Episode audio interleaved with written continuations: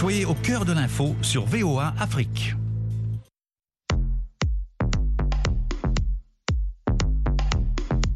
Le monde au féminin. Féminin. Féminin. Féminin. féminin. Hey, you, over there. Please don't waste my time with that stare. Don't be looking, this piece is rare. I'm too cool for school, I know it's not.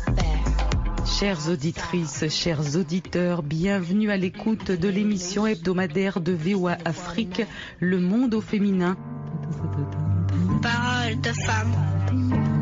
Nous sommes avec le professeur Daniel Darlan, juriste, ancienne présidente de la Cour constitutionnelle de la République centrafricaine.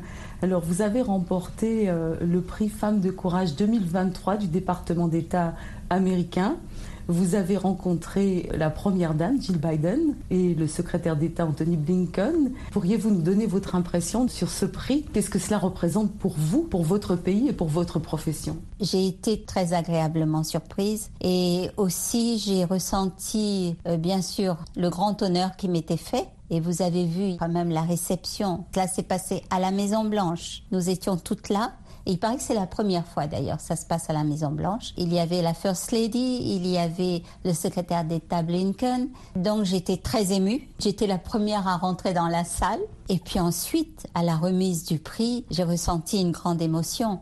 Ce prix me console de beaucoup de choses. Parce que c'est vrai que la situation que j'ai vécue n'était pas facile. J'ai été relevée de la Cour constitutionnelle de façon brutale, de façon injuste, alors que j'avais fait mon travail. Nous avions pris cette décision à l'unanimité et il n'y avait que moi qui était sanctionné. Bon, tant mieux pour les autres si vous voulez, mais c'était injuste et puis je n'avais fait que mon travail. Donc que ce prix me soit décerné, c'est une reconnaissance du travail que j'ai fait, c'est une reconnaissance du fait que j'ai appliqué le droit, que je suis restée intègre, que je suis restée dans la légalité et à partir de ce moment-là, c'est une grande consolation pour moi.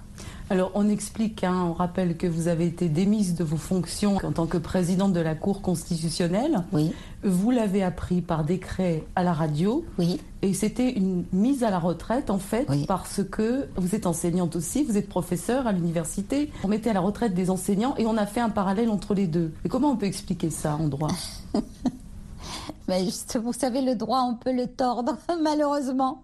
Et quand on le tord, après, tout est tordu par la suite. Donc, il y a un premier texte, un décret, qui est sorti, qui fixait les conditions de mise à la retraite des enseignants du supérieur. Alors déjà là, il y avait un gros problème parce que cela, ça dépend de la loi, ça dépend pas du décret. Ensuite, il y a eu, suite à ce décret, un arrêté, un arrêté du ministre de la fonction publique maintenant qui fixait la liste des enseignants du supérieur qui étaient mis à la retraite. Nous étions à peu près une quinzaine d'enseignants sur cet arrêté et donc il m'a été notifié à la suite de ces deux textes par le ministre chargé du secrétariat général du gouvernement et par le ministre de l'enseignement supérieur. J'ai reçu deux lettres qui me disaient bah, vous êtes mise à la retraite par tel texte et maintenant vous allez être relevé de vos fonctions de président de la Cour constitutionnelle parce que étant mise à la retraite, cela constitue une impossibilité pour vous de rester en fonction comme présidente de la Cour constitutionnelle, de rester à la Cour constitutionnelle, puisque vous êtes, vous avez été élu par les enseignants du supérieur pour être à la Cour constitutionnelle. Ceci dit, il y a eu un, un recours et la suite de l'affaire. Comment ça s'est terminé alors? Déjà, moi, j'ai passé le service à très- assez rapidement, mais avant que je ne passe le service, effectivement, il y a une requête qui est arrivée, que je n'ai pas traitée, que j'ai laissée à mon successeur. Donc, une requête contre ce fameux décret qui était inconstitutionnel. Et à partir du moment où vous reconnaissez que ce texte est nul, tous les autres, automatiquement, donc ça a annulé la mise à la retraite des enseignants. Ce qui fait que moi aussi, je bénéficie de cela, je ne suis plus mise à la retraite. Mais ils ont complété la décision en disant que j'avais déjà déclaré, donc sur les ondes, que je ne retournerai pas à la Cour constitutionnelle, donc je ne peux pas retourner en quelque sorte à la Cour constitutionnelle. Si on vous avait permis de retourner, est-ce que vous auriez accepté? Non, non, non, pas du tout. Vous savez, euh, il y a plusieurs personnes qui m'ont contacté pour effectivement me dire non, il faut retourner. Mais je ne me vois pas retourner dans cette Cour constitutionnelle où j'ai perdu confiance aux juges qui sont là, puisque nous avions pris cette décision à l'unanimité. Mais j'ai été euh, sanctionnée, ils n'ont rien dit finalement. À partir de ce moment-là, il y a un problème de rupture de confiance. Autant eux que moi, je pense qu'il serait difficile que l'on puisse euh, retravailler ensemble dans de bonnes conditions. Ce n'est plus possible.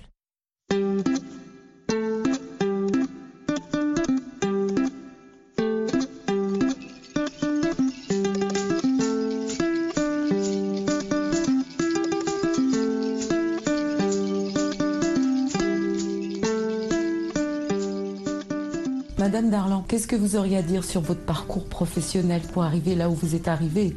Bien, je peux dire que après euh, avoir obtenu euh, le doctorat euh, à Aix-en-Provence, donc je suis rentrée à Bangui et en fait j'ai commencé par travailler dans une imprimerie, donc une société privée.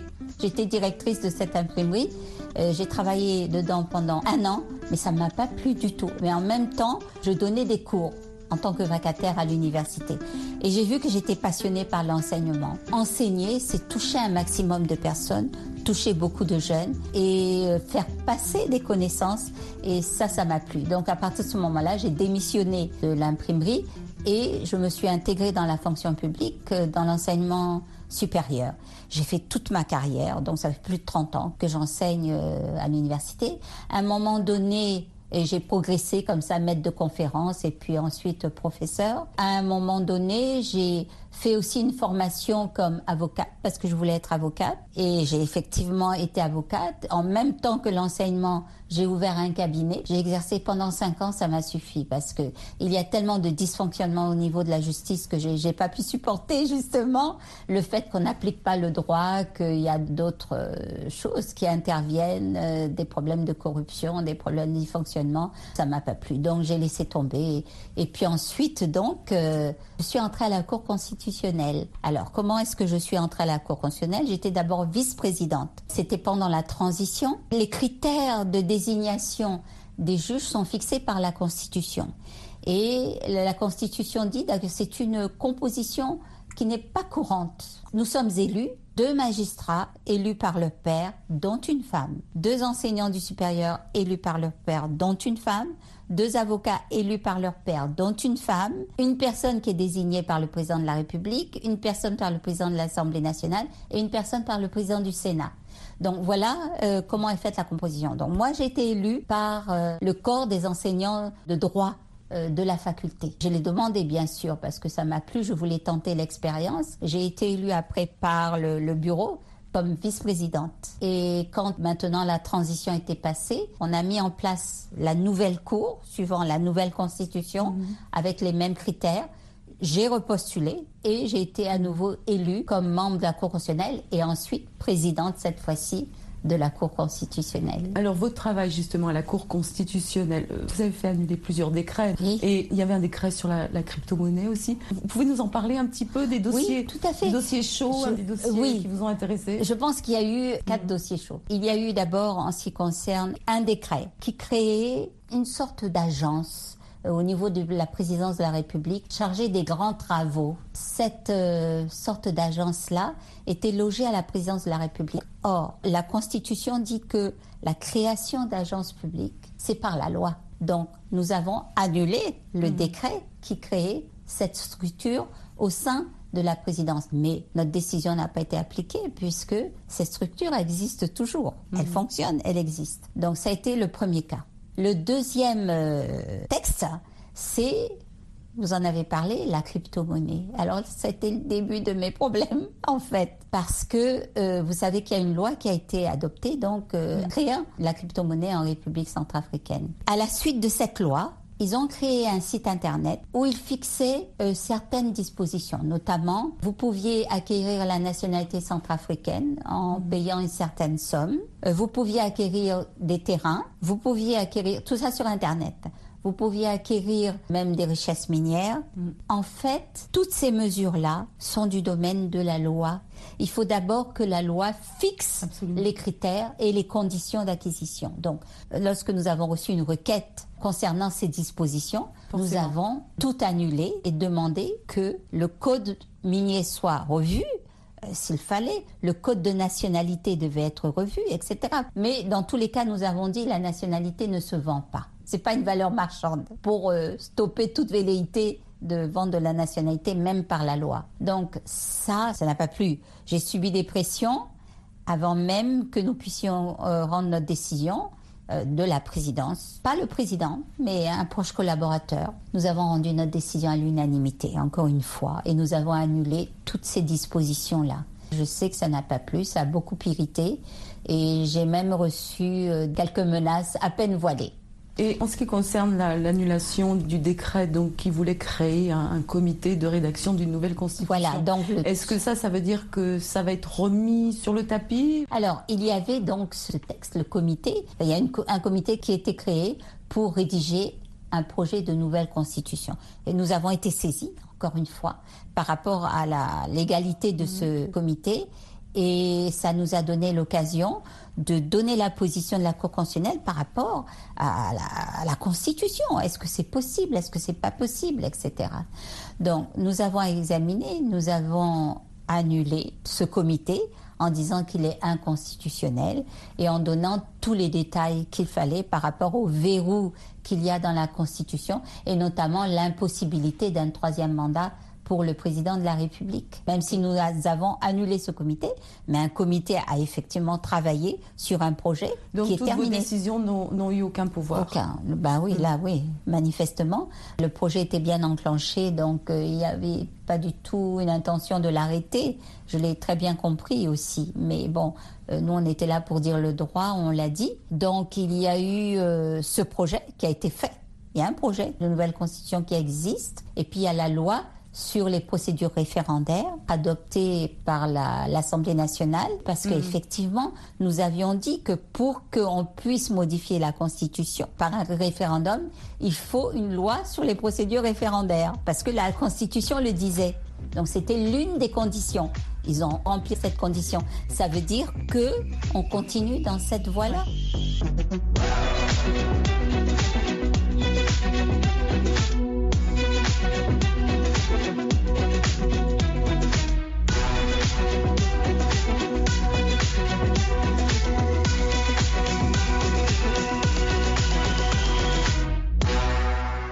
Madame Darlan, pourquoi est-ce que les constitutions sont malmenées en Afrique, dans beaucoup de pays Et que faire pour éviter cela? Si vous examinez l'évolution des pays africains, euh, ce n'est réellement qu'à partir de ce que l'on a appelé le vent de l'Est qu'on a essayé d'instaurer la démocratie. Mais euh, si je prends le cas de la République centrafricaine, il y a beaucoup de pays qui sont concernés. Nous avons connu des, des régimes autoritaires jusqu'à présent. En tout cas, en Afrique centrale, c'est clair. Tous les pays qui entourent la République centrafricaine, pratiquement, vous avez des chefs d'État qui sont là depuis moult années, qui sont là depuis des années, des années. Ce n'est qu'en République centrafricaine qu'on a eu une instabilité euh, de ce point de vue-là et qu'on a connu je ne sais combien de présidents et on en est à la huitième constitution d'ailleurs bientôt une neuvième peut-être, et puis etc. Donc il y a une instabilité chronique, mais ça ne concerne que la République centrafricaine. Les autres pays, qu'est-ce qui se passe? Nos chefs d'État s'habituent au pouvoir. Malheureusement, souvent, ils gèrent le pays un peu comme euh, leur propriété. Euh, à partir de ce moment-là, ils ne respectent pas toujours les règles et vous savez que souvent il y a une mauvaise gouvernance. Depuis l'indépendance, on a toujours eu des problèmes de gouvernance. Donc à partir de ce moment-là, ils ont peur de la fin. C'est-à-dire qu'est-ce qui va se passer à la fin? Puisqu'ils savent très bien comment ils gèrent. Euh, on a placé son cousin ici, son frère ici, il y a des détournements de fonds publics, ça c'est sûr. Les biens mal acquis et tout, qu'est-ce qui va se passer après? Moi, je crois que ça, c'est un élément qui est très important. Moi, j'ai ma conviction que si un chef d'État gère correctement en respectant les règles, il n'aura pas peur de partir parce qu'il ne craindra pas des problèmes du côté euh, de la justice et ni du côté de son propre peuple. Voyez? Vous pouvez nous dire un mot sur euh, la situation justement en Centrafrique, un petit peu la situation sécuritaire hein. Oui. Il y a toujours beaucoup de problèmes là-bas. Les ressources naturelles, hein. un pays qui ne bénéficie pas de toutes ces ressources naturelles avec tous ces groupes armés. Mais qu'est-ce qu'il faut faire là on bénéficie d'aucune ressource naturelle en fait. Si vous voyez le peuple centrafricain ne, ne, bénéficie de rien du tout. Si vous voyez dans quelle misère le peuple centrafricain se trouve, euh, il n'y a aucun profit pour lui alors que la centrafricaine est potentiellement riche, comme on dit. Mais nous avons le bois, nous avons l'eau, nous avons des richesses minières à n'en plus finir, mais qui les exploite et qui en profite Ce n'est certainement pas le peuple centrafricain. Et euh, actuellement, vous savez qu'il y a encore un problème qui vient se greffer, parce qu'il y a la présence des mercenaires, des groupes Wagner. Ce n'est un secret pour personne que les éléments Wagner exploitent actuellement les mines de Dassima. C'est connu de tout le monde. Et non seulement ça, mais ils exploitent le bois. Et je peux vous dire qu'ils vendent même du bois centrafricain au Cameroun et ils vendent même du charbon. Ça, c'est le petit commerce du centrafricain. Et non seulement ça, maintenant, ils essaient de créer des bières. Euh, ils ont créé la bière. Alors pour ça, il faut détruire la mocaf. Vous avez dû mhm. apprendre que la mocaf a brûlé. C'est beaucoup d'emplois qui euh, sont menacés. Ce sont des emplois mhm. qui sont menacés. Maintenant, il n'y a plus l'outil de travail. Mhm. Vous voyez Donc nous, cette présence-là complique encore la situation.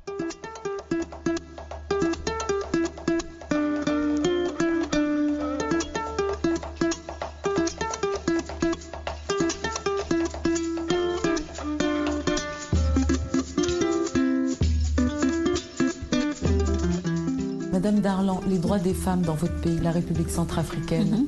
Au niveau de la parité, au niveau de la présence des femmes en politique, au niveau du business aussi. Quelle progression vous voyez, vous Très peu de progrès. Je vous dirais que même ces derniers temps, il y a même un recul, parce que je pense que ça tient aussi à toutes les conditions de sécurité. Mhm. Euh, vous savez, quand vous devez euh, vous déplacer parce que vous êtes en insécurité, vous, vous laissez tout. Donc, euh, il y a eu un recul ces dernières années, à mon avis, en ce qui concerne la, la, situation de la femme centrafricaine. Maintenant, au niveau des textes, il y a par exemple la loi sur la parité. C'est vrai, il y a une loi sur la parité. Est-ce que c'est une parité contraignante hein, ou non? Oui, normalement oui, parce que il y a un texte, il y a un texte de loi qui dit que pendant dix ans, euh, à compter de l'adoption de ce texte, et nous sommes déjà, je crois, à cinq ans, hein, nous sommes déjà à mi-chemin, pendant dix ans, il faut qu'il y ait 35% de femmes dans les postes électifs, dans les postes nominatifs. Et on est à combien à peu près là? Alors, l'exemple de l'Assemblée nationale, vous avez sur 140 députés, vous avez 18 femmes. C'est très peu. Avant l'ancienne législature, la précédente, sur 140 députés, il y avait 11 femmes. Donc, on a fait un petit progrès. Je crois que c'est le progrès, c'est grâce à la Cour constitutionnelle, parce qu'on s'est vraiment concentré sur le problème des candidatures féminines. Mais je peux vous dire, qui nous a combattu Les députés parce que le code électoral, il fallait modifier le code électoral pour justement promouvoir les candidatures féminines, notamment introduire le scrutin de liste. Mais nous avons eu une vraie guerre entre les députés, entre l'Assemblée nationale et la Cour constitutionnelle. Nous avons rendu une décision leur demandant d'introduire le scrutin de liste dans le code électoral. Ils ont refusé, alors que nos décisions, on ne peut pas les contester. Elles sont immédiatement applicable. D'ailleurs, c'est la présidence qui a dit bah, écoutez, essayez de discuter ensemble pour voir si on peut trouver une solution.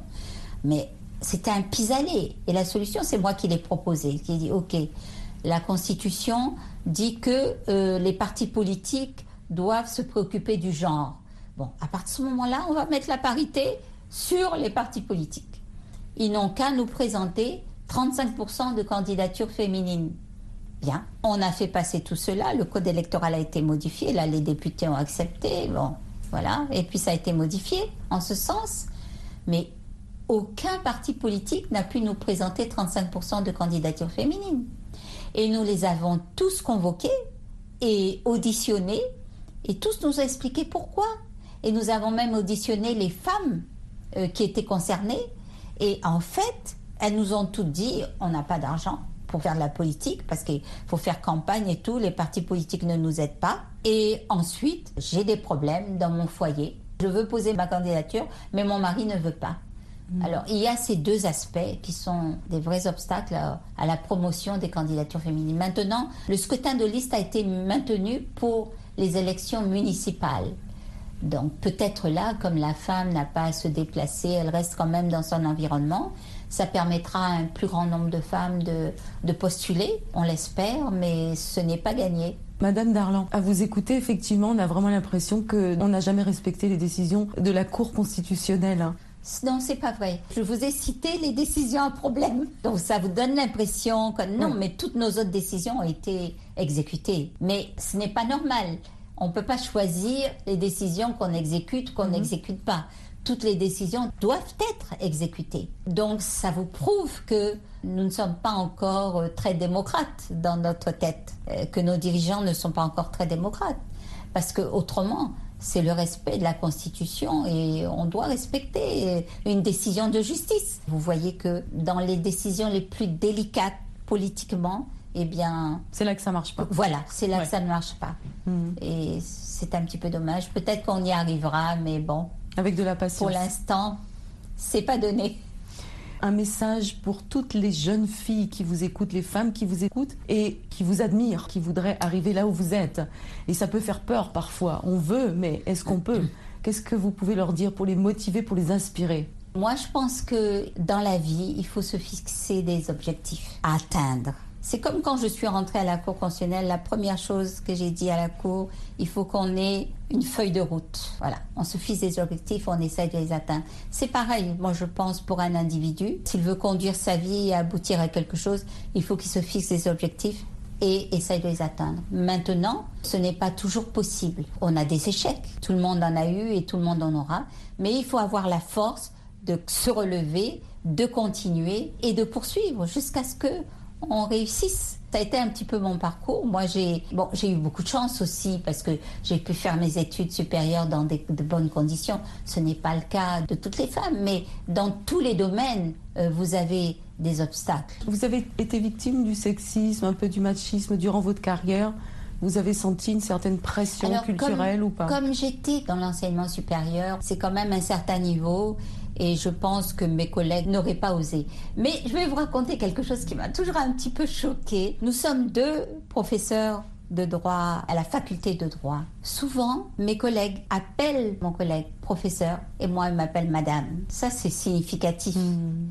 Pourquoi est-ce qu'on ne me donne pas mon titre qui est celui de professeur alors qu'on le donne facilement à mon collègue? Ça me montre qu'il y a toujours quand même un petit problème. Bon, j'ai eu l'habitude, malheureusement, c'est vrai, parce que d'avoir travaillé la plupart du temps avec des hommes, ça m'a amené aussi à, à essayer de me battre et de montrer que je peux autant, même plus parfois. professeur Darlan, justement, vous n'êtes plus à la retraite, si nous avons compris, n'est-ce pas? Donc, vos projets. Je ne sais plus, moi. je ne sais plus où je suis. Je ne sais plus si je suis à la retraite ou pas à la retraite. Bah, c'est à vous de choisir, n'est-ce pas? Maintenant, vous pouvez choisir. Oui. Vos projets. Normalement, suivant la décision de la Cour constitutionnelle, je ne suis plus à la retraite euh, en tant qu'enseignant du supérieur. Mais ça ne veut pas dire que je vais reprendre à l'université parce que mm. le deuxième coup, ça a été de la part de mes collègues enseignants parce que ils ont reçu le dossier de la part du gouvernement pour me remplacer. Ils ont dit dans leur PV de réunion, nous prenons acte du fait que Madame Darlan n'est plus à l'enseignement supérieur n'est plus Position est mise à la retraite. Mhm. Nous prenons acte de. Or, ce sont quand même des enseignants de droit. Ils savaient que c'était inconstitutionnel, mais ils ont dit nous prenons acte de. Et ça, je peux plus travailler avec eux. Je peux vous dire que j'ai des universités qui m'ont contacté pour que j'aille faire des sessions. Il y a même une université ici aux États-Unis. Et puis une université à Kinshasa.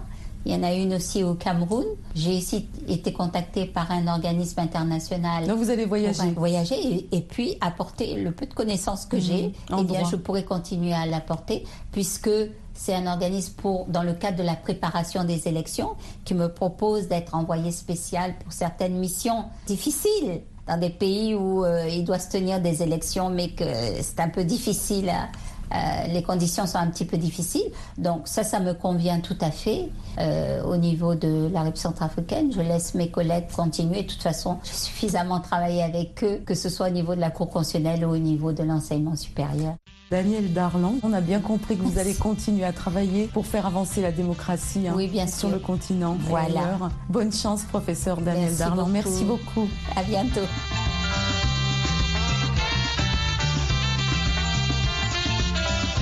Le monde au féminin, c'est tous les mardis et samedis à 19h05, temps universel. C'était Nathalie Barge avec vous. À bientôt et bon courage. Arrête